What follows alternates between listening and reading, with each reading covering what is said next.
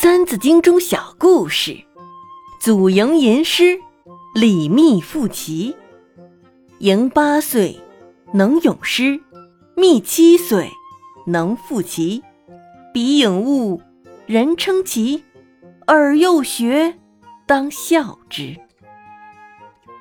北齐有个叫祖莹的人，八岁就能吟诗，后来当了秘书监著作郎。另外，唐朝有个叫李密的人，七岁时就能以下棋为题做出诗赋。祖莹八岁的时候能够背诵诗书，十二岁时是中书的学生，喜欢学习，迷恋读书，日日夜夜的学习。他的父母害怕他会生病，劝他要适可而止。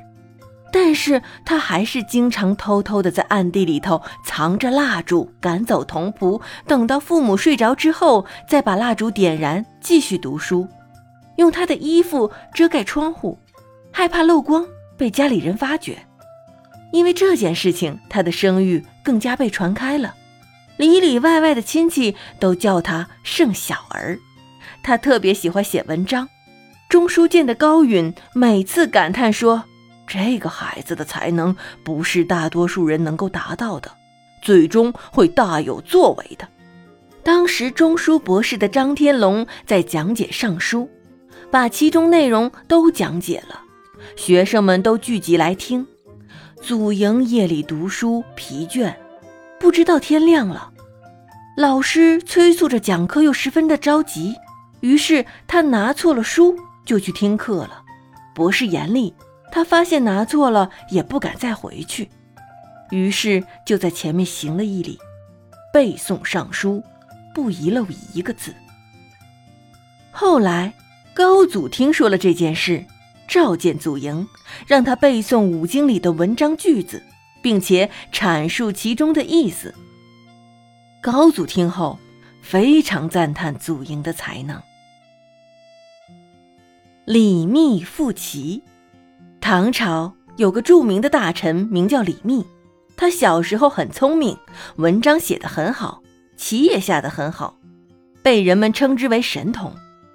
皇帝听说李密很聪明，就派了一个官员，趁李密出去玩的时候，偷偷把他带进了皇宫，让他用围棋作诗考验他。李密歪头想了一想，于是双手叉腰。不慌不忙地念出一首诗：“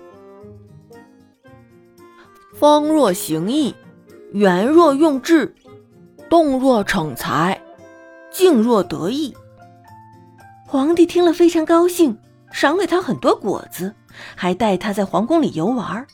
可是李密家里却急得到处寻找，只有李密的父亲并不着急。他说：“密儿很聪明，我担保他一定能随机应变。”安然归来的，果然过了两个月，皇帝把李密送了回去，还带话说：“这孩子年龄太小，还不能给官职，但长大了一定会成为国家的栋梁。”他们两个人的聪明才智，世人称奇。你们这些少年，应当以他们为楷模，好好学习效法。赢八岁。能咏诗，觅七岁，能赋棋。彼颖悟，人称奇；而幼学，当效之。